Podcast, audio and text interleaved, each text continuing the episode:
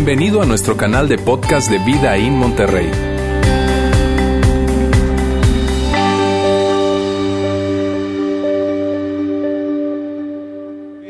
Hoy amigos estamos eh, ya en la segunda parte de esta serie que iniciamos la semana pasada, estamos hablando de hábitos y hoy quiero iniciar, quiero iniciar pidiéndoles que hagan algo, ¿está bien? Les quiero pedir que por favor piensen en su último día normal, en el último día normal que ustedes tuvieron.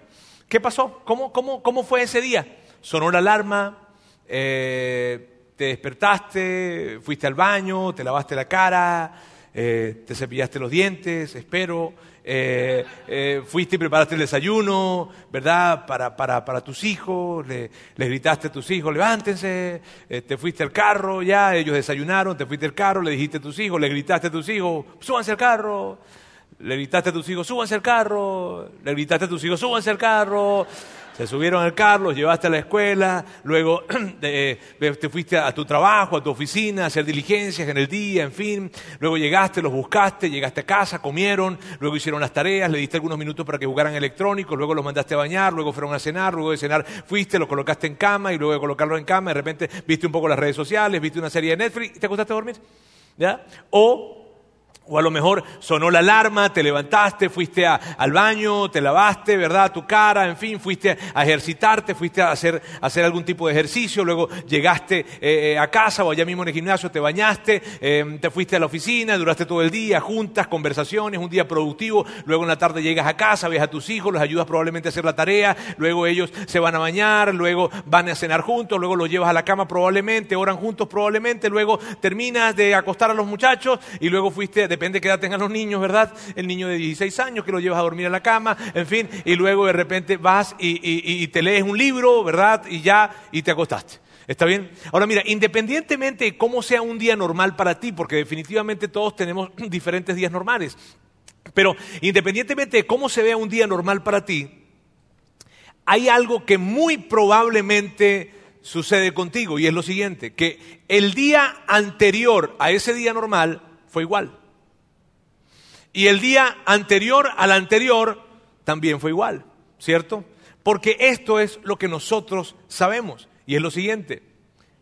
La mayoría de tus acciones no son el resultado de elecciones conscientes, sino más bien el resultado de hábitos diarios. Mira bien, la Universidad de Duke, que es una de las top 10 universidades en, los Estados Unidos, ellos hicieron un, un estudio en términos de comportamiento social y esto fue lo que descubrieron. Ellos descubrieron que el 40% de todas las acciones que nosotros tenemos en el día, el 40% no son el resultado de decisiones, sino son el resultado de hábitos diarios. 40% de todas las cosas que hacemos en el día. Imagínate, cuando yo veo eso, es donde yo puedo entender y re- realmente cobra tanto valor la serie que estamos haciendo y este tema del que estamos hablando. Porque imagínate, el 40% de lo que tú haces en todo el día no se trata de decisiones que estás tomando, sino más bien son hábitos que has venido teniendo y ya, ni siquiera lo piensas de hecho, simplemente actúas porque son hábitos. Imagínate el valor de eso. Porque el valor radica en lo siguiente, si tú quieres cambiar la dirección de hacia dónde va tu vida, si tú quieres cambiar la dirección de dónde va tu fe, dónde va tu salud, dónde van tus finanzas, dónde va tu relación matrimonial, dónde va tu relación con tus hijos, si tú quieres cambiar la dirección que está teniendo tu vida, tú no, no se trata de que te coloques grandes metas, sino se trata de que te fijes de los hábitos que estás teniendo diariamente, porque el 40% de las acciones que tienes diariamente son hábitos. Si ves el impacto de eso, si ves el impacto cuando nos ponemos a ver tú y yo que el 40% de lo que hacemos simplemente lo hacemos en automático porque son hábitos, Dios, si yo quiero cambiar entonces la dirección de mi vida en términos de finanzas, salud, relaciones, tengo que ver eso. Tengo que fijarme en los hábitos. Y el asunto es que la gran mayoría de las personas, la gran mayoría de las personas se trazan metas, metas ambiciosas, metas grandes, cosas increíbles en términos de metas, pero al final del día lo que estamos entendiendo es que no se trata de metas. De hecho, tú y yo tenemos metas similares. La gran mayoría de, las personas tienen metas similares. Todos tenemos cierto tipo de metas. ¿Cuáles son nuestras metas? Tener un margen financiero, tener buena salud, tener una buena familia, tener un buen matrimonio, tener los, hijos, en fin. Desarrollar el desarrollo profesional. Todos tenemos metas similares. Sin embargo, los resultados son distintos. ¿Por qué? Porque el asunto no se trata de las metas, el asunto se trata de los hábitos. Y, algo, Lauro nos decía la semana pasada, tiene que ver con esto. Las metas no determinan el éxito, los sistemas determinan el éxito. Tú no te levantas al nivel de tus metas, tú caes al nivel de tus sistemas. Al final del día no se trata de, wow, las metas, esa gran meta que tengo, wow, mira, esa persona tiene unas metas ambiciosas. La verdad es que las metas no me dicen mucho acerca de ti. Las metas no dicen mucho acerca de mí. Lo que dice acerca de mí, lo que dice acerca de ti, son los hábitos diarios que estamos teniendo. Los hábitos que tienen que ver al final del día con sistemas. Y puede que tú digas, Roberto, pero yo no soy, yo no soy una persona de sistemas. Mírame, todos tenemos sistemas, intencionalmente o accidentalmente. Pero todos tenemos sistemas. Y el día de hoy vamos a hablar de sistemas desde una perspectiva espiritual y va a ser un, buen tiempo. De hecho, puede que tú digas, Roberto, pero yo no soy una persona creyente, yo no creo en Dios, yo no, yo no soy un seguidor de Jesús. ¿Tú crees que eso aplicaría para mi vida? Definitivamente, claro que aplicaría. ¿Está bien? Ahora, quiero hablarles de un hombre, un hombre que vivió eh, más o menos en el año 700 antes de Cristo y fue un hombre que pertenece a la historia de la nación de Israel. De hecho, si tú quieres saber acerca de la historia de la nación de Israel, definitivamente tienes que saber de él. Él se llama Daniel o se llamaba Daniel. Daniel estuvo, les digo más o menos en el 700 antes de Cristo. Daniel estuvo, la historia de Daniel o Daniel vive en el tiempo en el que Babilonia, el imperio babilónico eran los que regían el mundo. Cuando tú conoces la historia universal y ves los tiempos, ¿verdad? El imperio babilónico, en ese tiempo estaba Daniel, el imperio babilónico, Babilonia había sitiado a Jerusalén y había tomado un grupo de jóvenes que venían de la nobleza y de la realeza judía y los habían llevado hasta Babilonia con el propósito de que ellos aprendieran las costumbres y todas las cosas acerca de Babilonia. Entre ese grupo de jóvenes Daniel estaba. Daniel llega a Babilonia y entonces de todos los jóvenes que fueron toman a cuatro y los colocan en una especie de universidad que durante tres años el rey Nabucodonosor pidió que estuvieran allí para que aprendieran de las costumbres, de las tradiciones, de la cultura, del idioma, todo lo que tenía que ver con el, imperio babilónico, con Babilonia. En medio, fíjate, algo interesante, Daniel en ese tiempo, cuando está esos tres años en esa universidad, la historia dice que Daniel fue encontrado diez veces mejor que todos los demás. Luego hubo algunos cambios de reyes, en fin, por, todas las situaciones de ese tiempo, guerras, en fin, y aparece un nuevo rey, el rey se llama Darío. El rey Darío llega y el rey Darío crea una estructura de gobierno en el que divide Babilonia en 120 provincias y coloca a 120 funcionarios de alto nivel al frente de esas provincias. Y tomó a Daniel y colocó a Daniel y a dos administradores más para que supervisaran a estos 120. Él tomó lo mejor de lo mejor para crear su estructura de gobierno. ¿Y sabes qué es interesante? que cuando el rey Darío toma lo mejor de lo mejor para crear toda su estructura de gobierno, Daniel aún en medio de ellos sobresale también.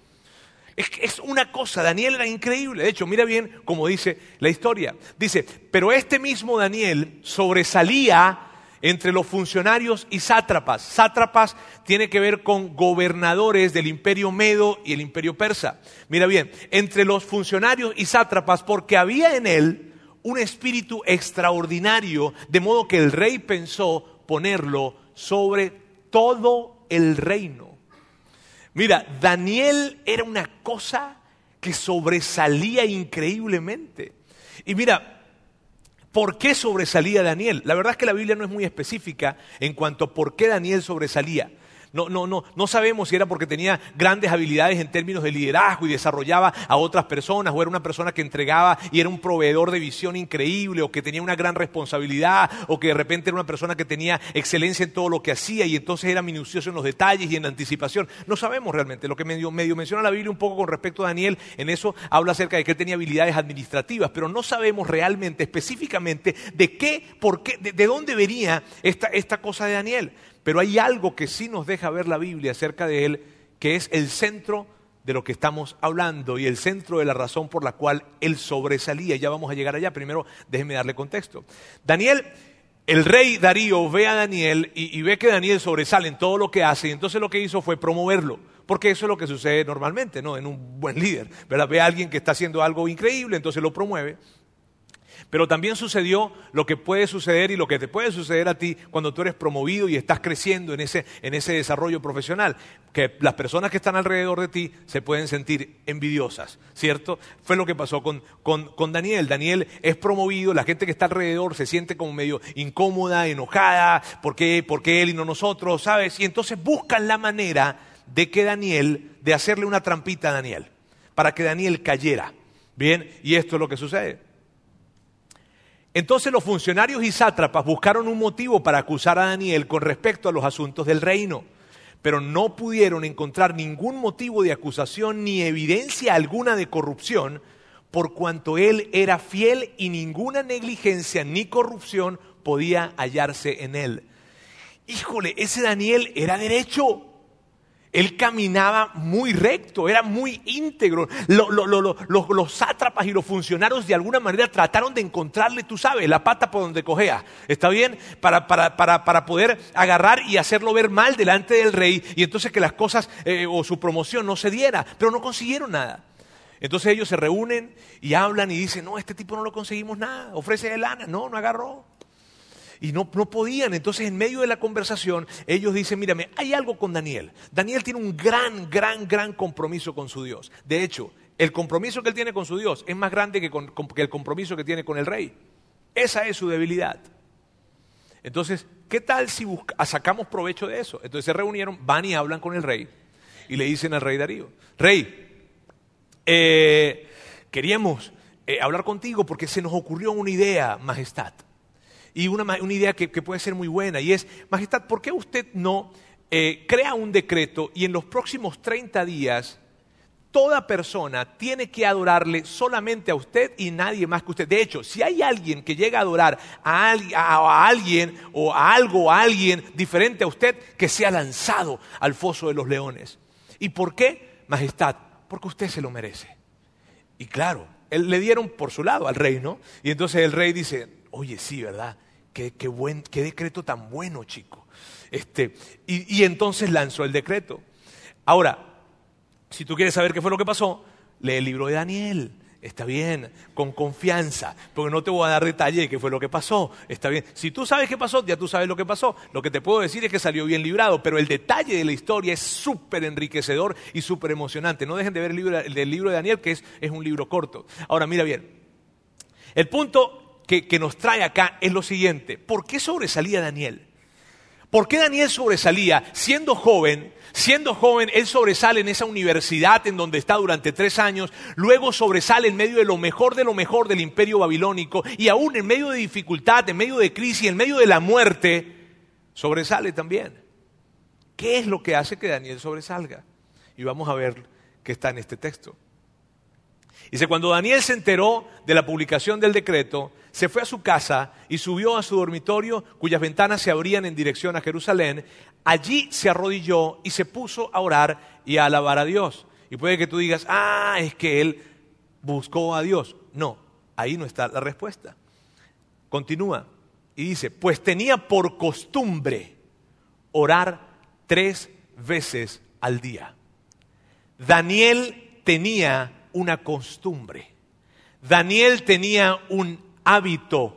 Daniel tenía un sistema de orar tres veces al día, todos los días. No cuando tenía ganas, no cuando tenía energía, no cuando el día no fue tan complicado, no cuando no había nada que hacer, no, Daniel buscaba hablar con Dios diariamente, tres veces al día, pedir su dirección, pedir su ayuda, le gustara o no le gustara, tuviese ánimo o no tuviese ánimo, estuviese de buen humor, estuviese con muchas cosas o con pocas cosas. Daniel tenía un hábito y cuando tú tienes un hábito, tú lo vas a hacer porque lo vas a hacer porque lo vas a hacer. Y la clave mírame, lo, grande que yo veo en esta historia, que tú y yo no podemos perder de vista, es lo siguiente. El poder de esto no se radicaba en el hecho de que Daniel estaba hablando con Dios, no. se radicaba en el hecho de la consistencia de Daniel hablando con Dios.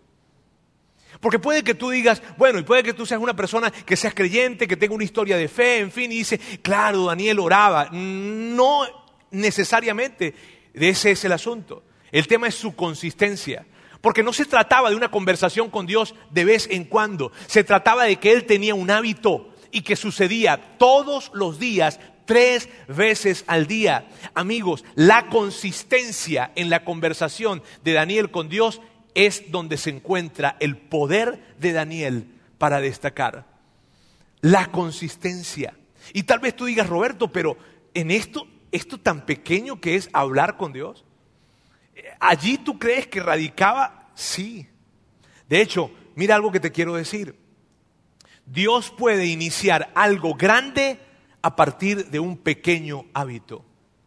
Definitivo. Mira, nunca subestimes, nunca subestimes algo pequeño que puedas empezar a hacer en tu vida para que veas la intervención de Dios en esa área de tu vida. Nunca lo. Mírame, hay un profeta, un hombre de la antigua nación de Israel que se llamaba Zacarías, ejercía las labores de profeta y en una oportunidad él estaba hablando a la nación de Israel de parte de Dios y esto es lo que le dice. Él le dice: Miren bien, esas pequeñas cosas que ustedes están haciendo que probablemente otras personas consideran insignificantes van a ver florecer. Y muchas personas se llenarán de alegría después de que vean los resultados que ustedes van a dar en eso. ¿Por qué? Porque no debemos subestimar lo que Dios puede hacer en tu vida, en tus finanzas, en tu matrimonio, en tu futuro, en tu familia, en tu salud. No debemos desestimarlo a partir de lo pequeño que tú puedas hacer diariamente. Y probablemente tú dices, Roberto, pero ¿sabes qué? Lo que pasa es que yo no creo en Dios. Y, eso que tú dices que Dios puede hacer algo grande a partir de algo pequeño, está bien. Si tú no crees en Dios, yo respeto esto. Pero tú y yo vamos a estar de acuerdo en algo. Tú y yo vamos a estar de acuerdo en que las pequeñas cosas correctas hechas diariamente dan grandes resultados. Y eso es una máxima, ¿sabes? Y es emocionante poder poder ver esto. El tema es que tú y yo vemos personas con grandes metas, personas que se trazan grandes metas, pero que no están tan atentos de sus hábitos diarios. Y es lo que tú y yo podemos ver en el día a día, ¿sabes? Escuchamos personas que nos dicen, mira, voy a, voy a, voy a lograr esto y voy a hacer lo otro. Y qué padre y qué chido, ¿verdad? Que vayas a tener una meta o que tengas una meta tan ambiciosa. Pero ¿sabes qué? No, la meta no me dice absolutamente nada de ti. Muéstrame tu calendario y ahí sabré.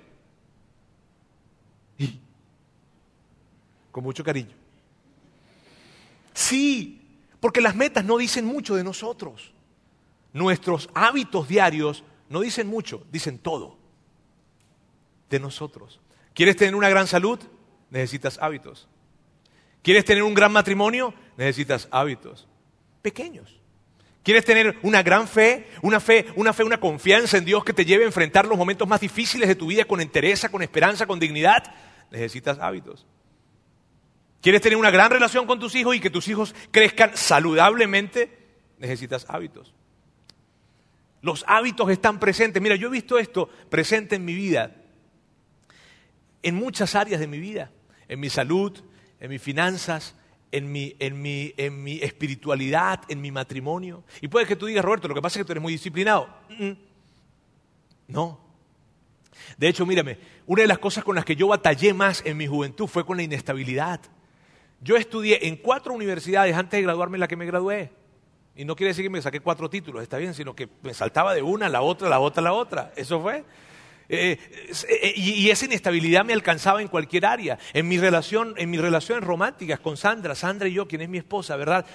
Tres veces rompimos debido a mi inestabilidad, porque yo no podía terminar nada que yo comenzara. Pero entendí a lo largo de mi vida, entendí esto. Porque muchas veces estaba fascinado por las grandes metas, pero no se trata de grandes metas, se trata de hábitos buenos, correctos, pequeños, hechos diariamente. Eso fue lo que aprendí a lo largo de mi vida. Y yo pienso, mírame, hubo un episodio en, mi vida hace unos 10 años aproximadamente. Yo trabajaba, yo viajaba mucho por, América Latina debido a lo que yo hacía. Y estaba viajando todo el tiempo. Hace, eso le digo, eso fue como unos, hace unos 10 años, tenía yo 20, 21 años. Y y en una conexión que hice, que fue una conexión sumamente corta, yo tuve que correr por ese aeropuerto, pero ni te imaginas, yo corrí desesperado porque iba a perder el vuelo, era un vuelo que tenía para Madrid, y ¡ah! llegué, la última persona que llegó fui yo, llego, me siento, pero yo, mira, las, las pantorrillas, ¿verdad? batatas en, venezolano y gambas en argentino, ¿verdad? Las, las pantorrillas no las aguantaba, se me iban a deshacer y yo llego y me siento y cuando me siento estoy así. Tanto fue la onda que la, la aromosa se me acerca y me dice, ay Señor, ¿le pasa algo? No, no. Yo me estoy, luego volando, ya que estaba en el avión, yo digo, yo necesito hacer algo. No puede ser que yo esté, que una carrerita me ponga a mí en este plan tan mal. Llegué luego a Saltillo, yo vivía a Saltillo en ese tiempo, pasaron algunos meses, pero estaba pensando en eso, pensando en eso, y entonces inicié a, tratar de hacer algo y empecé a caminar 20 minutos tres veces a la semana. 20 minutos. Solo, de hecho, cuatro veces a la semana, 20 minutos solamente. Recuerdo que, Alejandro, que, era, que es el pastor del campus que tenemos en Saltillo, él me decía, ah, te vi por ahí en tu placita de deportes extremos. Este, eh, era lo que yo podía hacer, 20 minutos caminar diariamente, era lo que hacía. Y empecé, y luego de esos 20 minutos entonces empecé de que caminar, entonces corrí un kilómetro y caminaba lo siguiente, y corrí dos kilómetros y caminaba lo siguiente, y luego corrí tres kilómetros, y luego corrí cinco, y luego corrí siete, y luego corrí diez, y luego corrí once. Hoy en día yo puedo tener, estoy diciendo, eso fue hace como ocho años aproximadamente, hoy en día de un poco con la bici en un tiempo, y luego lo que hoy en día yo hago es, que tengo el, hábito de tres o cuatro veces a la semana ir a ejercitarme, nadar, hacer algo tres o cuatro veces a la semana, pero todo empezó con 20 minutos diarios, ¿sabes? Una persona que nunca en mi vida me había ejercitado. Cuando yo pienso en mi salud, cuando yo pienso en salud, pienso en mi alimentación. ¿Sabes? Yo, yo tenía una alimentación muy, muy desordenada. Yo, yo, eh, eh, y te digo, y tuve consecuencias por esto. Luego empecé a tomar decisiones. Dejé un, un, buen día, dejé de tomar refrescos. Y luego al siguiente año dejé de tomar lácteos y de comer nada que fuera lácteos, que viniera de la leche o de la, vaca, de lo que sea, pues lácteos. Este, eh, luego eh, dejé de comer embutidos, cero embutidos. Luego, hoy en día, hoy en día, para hacerte el cuento largo corto, ¿verdad? Hoy en día, en la semana, de las 21 comidas que hay en la semana, al menos 17 yo eh, me he propuesto de que vengan de la tierra, que no vengan de otro lugar más que de la tierra, al menos 17 comidas de las que tengo en la semana, 17, 18. Y es algo que, ahora, ¿y cómo te sientes? Me siento muy bien. De hecho, en una oportunidad me dijo un médico que tenía que operarme, cambié la alimentación y nada de operarme. eso fue algo que, y te digo, ha sido algo que he ido construyendo poco a poco. Empezó con dejar de tomar refrescos. Eh, cuando se trata de mi fe, hay hábitos que he incorporado cuando se trata de mi fe. Y mira, hace muchísimos años yo tomé la decisión de que cada, de cada peso que me entrara a mí, yo iba a tomar el 10% y lo iba a dar a Dios a través de la iglesia. Cuando Sandra y yo nos casamos hace 18 años, nosotros tuvimos, estuvimos de acuerdo en practicar eso como familia. Luego escogimos un, un, porcentaje también para darlo a otras personas que estuvieran en necesidad, adicional ese 10%. Y lo que nos hemos propuesto últimamente ha sido crecer cada año en nuestra generosidad un 0.5%. Es algo pequeño, pero es algo que nos hemos propuesto. ¿Sabes? Pequeños hábitos. Cuando pienso en mi fe y en esa confianza que tengo, que puedo tener hoy en día en Dios, tiene que ver con eso. Tiene que ver con, por ejemplo, el ir a la iglesia es un hábito para mí. Y tal vez tú digas, bueno, Roberto, se supone que deberías ir a la iglesia, tú eres el pastor. Está bien, pero mírame, no toda la vida fui pastor. Pero el ir a la iglesia es un hábito para mí. Mira, en, mi, casa tú jamás vas a escuchar a mis hijos ah, conversando con, nosotros o diciendo algo como que, papá, hoy iremos a la iglesia, este domingo vamos a ir a la iglesia. No, porque a menos que estemos de vacaciones, siempre vamos a ir a la iglesia. Es un hábito. Eh, cuando pienso en el orar, la oración es, un hábito central. ¿Y por qué es un hábito central? Porque se convirtió en mi vida en un hábito que luego trajo otros hábitos buenos para mí. Y yo empecé a tener un tiempo de plática, de conversación con Dios, de lectura de la Biblia, cinco minutos al día. Cinco minutos. ¿Cuánto se puede hacer en cinco minutos? Pues no mucho, pero era cinco minutos lo que hacía. Y luego subió a diez, y luego subió a quince, y luego subió a treinta, y luego subió a cuarenta. Y ahora, hoy en día, yo no puedo dejar de tener al menos una hora diaria para platicar con Dios. Pero no empezó así, empezó con cinco minutos progresivamente. En mi matrimonio, mírame, en mi matrimonio, nosotros Sandra y yo tenemos 18 años de casado y nuestro matrimonio es un buen matrimonio, es un matrimonio que tiene tensiones como todo, sobre todo por ella. Este, eh, pero, pero mira bien, es un matrimonio que, que- que- disfrutamos, que vivimos, que nos reímos, que tenemos, tenemos tensiones como todo, pero vamos bien. ¿Y por qué? No porque nosotros somos, wow, es que ellos son tan, es que ellos son seres celestiales. Sí, pero no. Lo que ha hecho nuestro matrimonio, algún buen matrimonio, han sido los hábitos. Desde que nosotros nos casamos, en el año número uno, en la semana número uno de casados, nos propusimos, todas las semanas apartaremos un tiempo para, para los dos, en donde hablaremos, tendremos una cita romántica todas las semanas.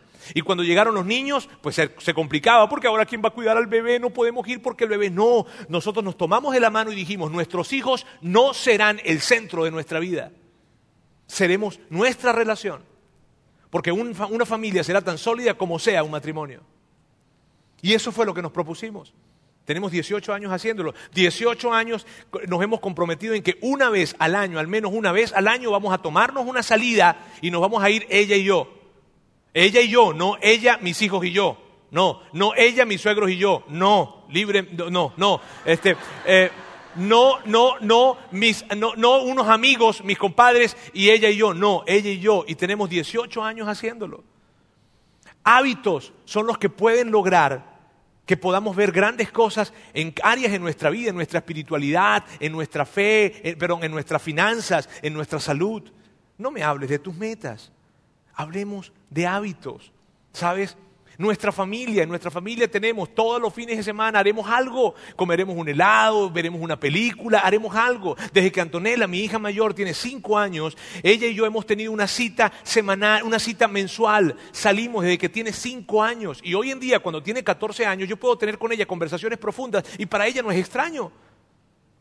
Pero porque tenemos nueve años haciendo esto. El punto de esta serie es el siguiente, amigos. Yo sé que tú quieres grandes cosas. Yo sé que tú tienes grandes metas. Puede ser una gran fe, un gran matrimonio, una gran relación, una gran familia, unas grandes finanzas, una gran salud.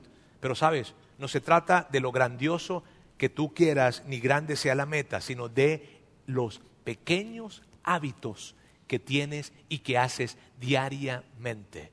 Pequeños hábitos correctos hechos diariamente darán grandes resultados. La semana pasada Lauro nos hablaba de algo sumamente importante y de hecho empezamos la serie de esa manera porque es muy importante. Y él nos hablaba de que nuestra identidad, nuestra identidad da luz a nuestras acciones.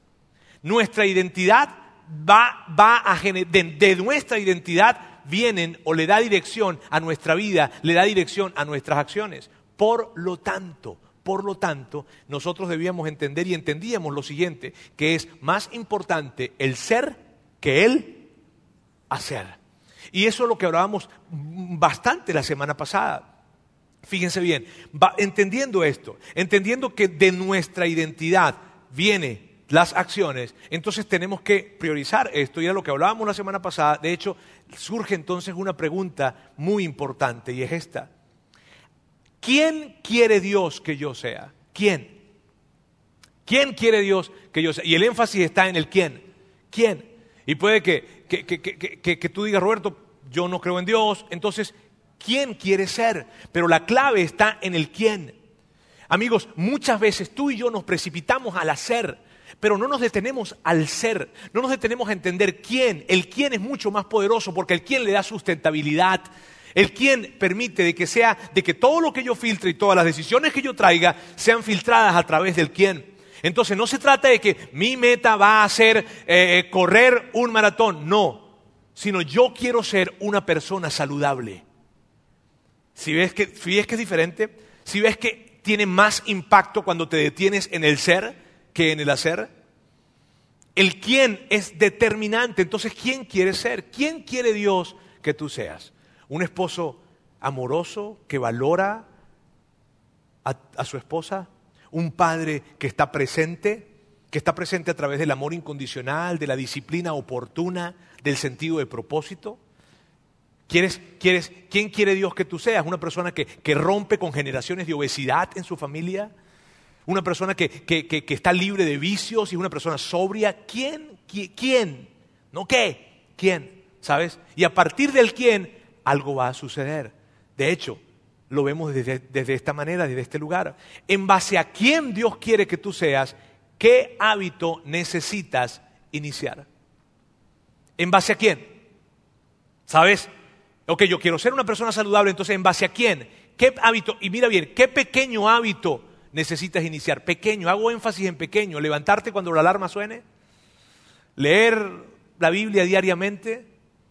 Eh, ¿Qué pequeño hábito? Y la clave en esto es lo siguiente, amigos. ¿Quién? ¿Quién? ¿En base a quién Dios quiere que tú seas?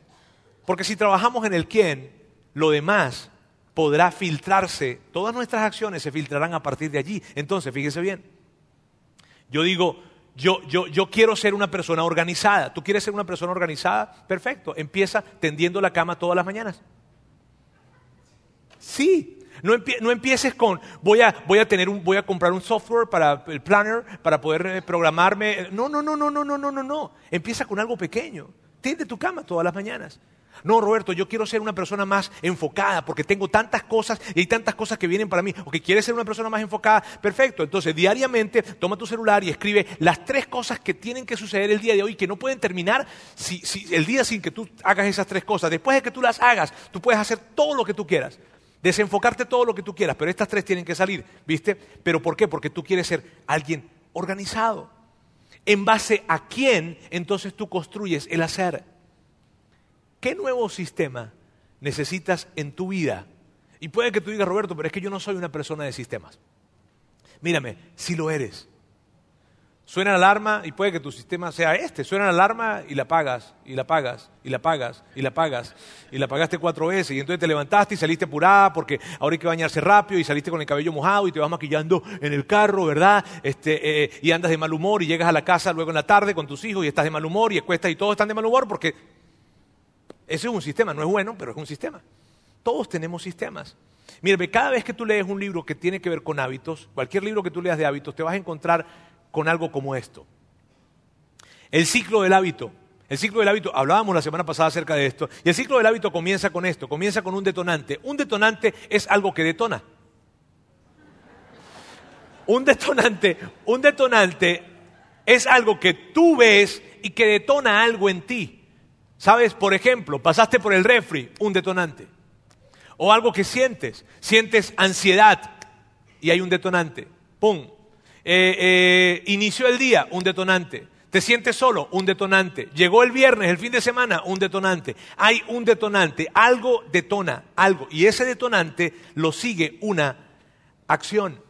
Entonces pasaste por el refri y ese fue el detonante y te metiste y te comiste un pedazo de pastel tuviste ansiedad, entonces sientes ansiedad y de repente fuiste y te tomaste un café. O te comiste algo. Te sientes solo y entonces sientes esa sensación que para ti eh, ya se está haciendo familiar en algunos momentos. Se te sientes solo y entonces, ¡pum! Agarras tu teléfono y envías un mensaje de texto a alguien. Llega el viernes a las 4 de la tarde, oh, y ya, ese es un detonante. Y entonces, ¿qué sucede? no sé, llamas a alguien, probablemente, no sé, llega el viernes y todos sabemos que es viernes, ¿verdad? Porque, este, muy bien, la acción, luego de la acción se genera qué? Una recompensa. Esa dopamina que viene de, lo que hacemos, eso, eso, de que ese placer que, que, se da después de quedarnos esos siete minutos más en la cama, ¿verdad? O esa inyección de azúcar que nos da ese pastel que nos comemos, esa es la recompensa. Entonces siempre llega la recompensa para luego entonces volver al detonante. Y mírame bien, tú puedes hablar con cualquier psicólogo o cualquier psiquiatra y esto es lo que te van a decir. Este es el ciclo de los hábitos. Tus hábitos, mis hábitos, cualquier hábito que nosotros tengamos se comporta de esta manera. Hay un detonante, hay una acción y luego hay una recompensa. Eso es. Y allí está. Todos los hábitos que tenemos tienen este ciclo. Entonces, ¿cómo vamos a empezar? ¿Cómo, ¿Cómo podríamos empezar para incorporar esos hábitos correctos en nuestra vida? Hagámoslo de la siguiente forma. El detonante y la acción, que son los en los que tenemos que enfocarnos, vamos a hacerlos, vamos a colocar dos características en estos dos elementos. ¿Está bien? Y son estas. Hacerlo obvio y hacerlo fácil. Obvio y fácil. A ver.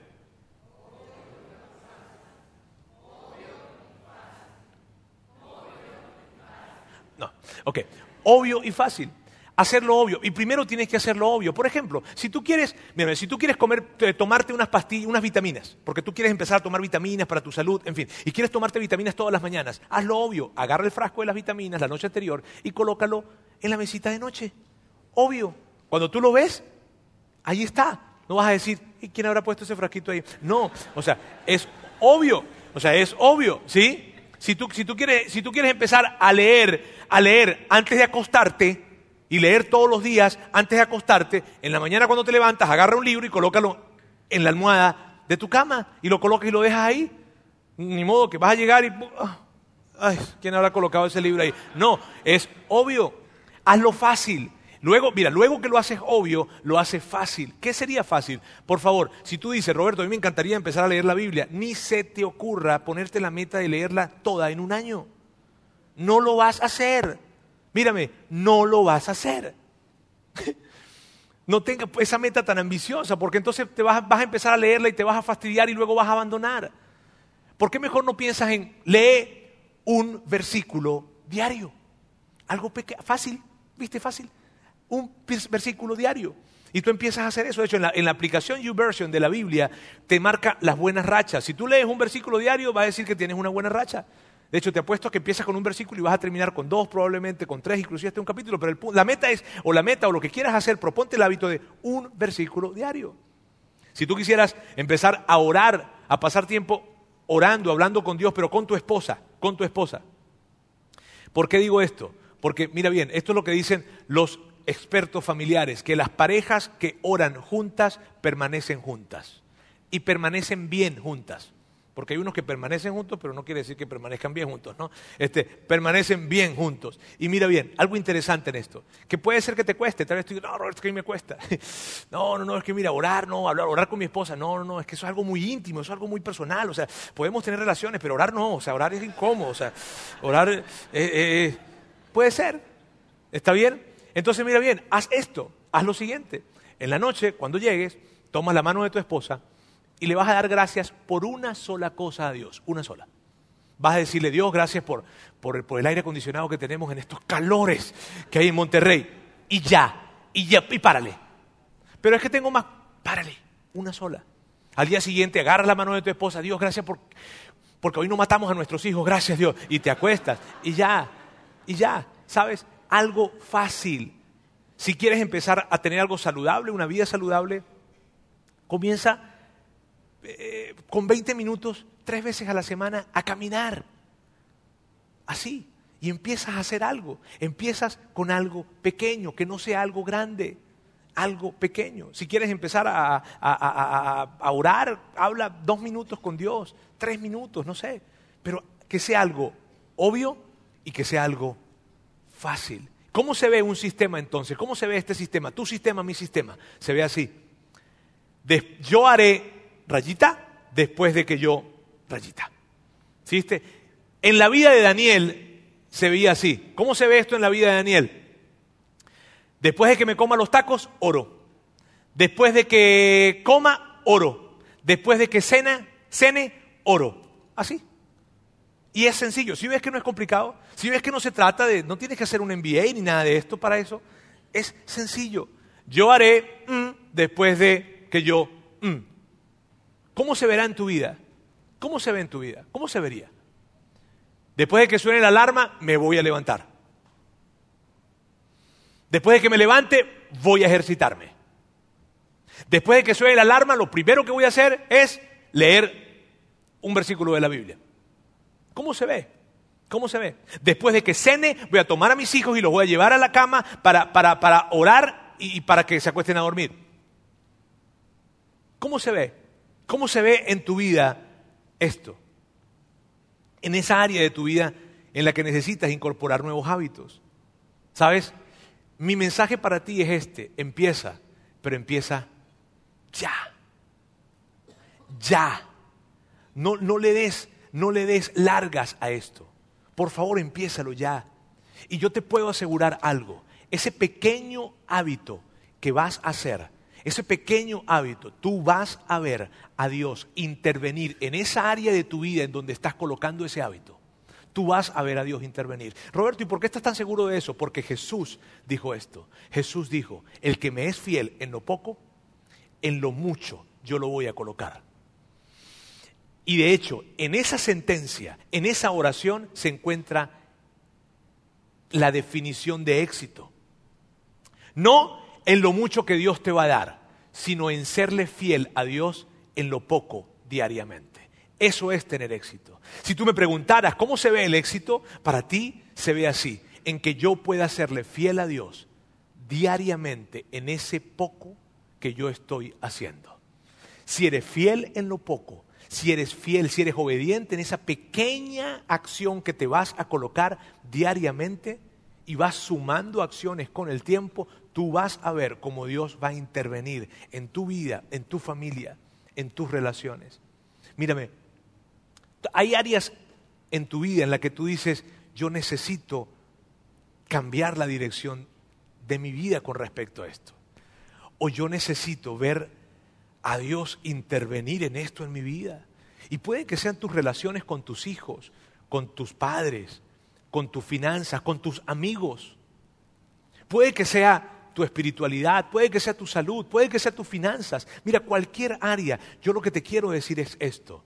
Mira bien, el área en la que tú sabes que tú necesitas, el área en la y, y mírame, si tú tienes esta postura, la verdad es que yo no tengo nada en, en un área.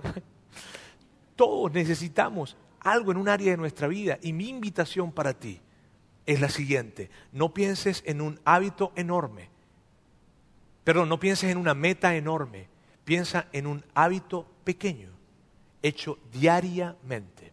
Y vas a ver cómo vas a ir incorporando un hábito, otro hábito y otro hábito. Y cuando te des cuenta, vas a estar lleno de buenos hábitos y tu vida va a florecer en esas áreas en las que tú tanto necesitas que florezca. Te lo puedo asegurar. Entonces, amigos, en base a quien Dios quiere que tú seas, ¿qué hábito necesitas iniciar esta semana? ¿Qué hábito? En base a quien Dios quiere que tú seas. ¿Qué pequeño hábito necesitas iniciar esta semana? Hazlo obvio. Hazlo fácil. Bien, permítame orar. Dios quiero darte muchísimas gracias. Gracias porque porque tu palabra es tan práctica y que nos ayudas a entender y ver cómo Daniel pudo florecer y sobresalir en cada cosa que él emprendía. Y claro que él hablaba contigo, pero hablar, contigo eventualmente no era la riqueza de lo que él hacía, sino hablar contigo consistentemente. Gracias Dios porque tú nos permites ver esas pequeñas líneas en, en la Biblia y que, y que cobren tanto sentido para nosotros. Yo te quiero pedir Dios por cada persona que está en este lugar y pedirte que seas tú inspirándoles, ayudándoles, eh, eh, eh, ayudándoles a poder ver cuál es ese pequeño hábito que necesitan incorporar para ser esa persona que tú quieres que ellos sean.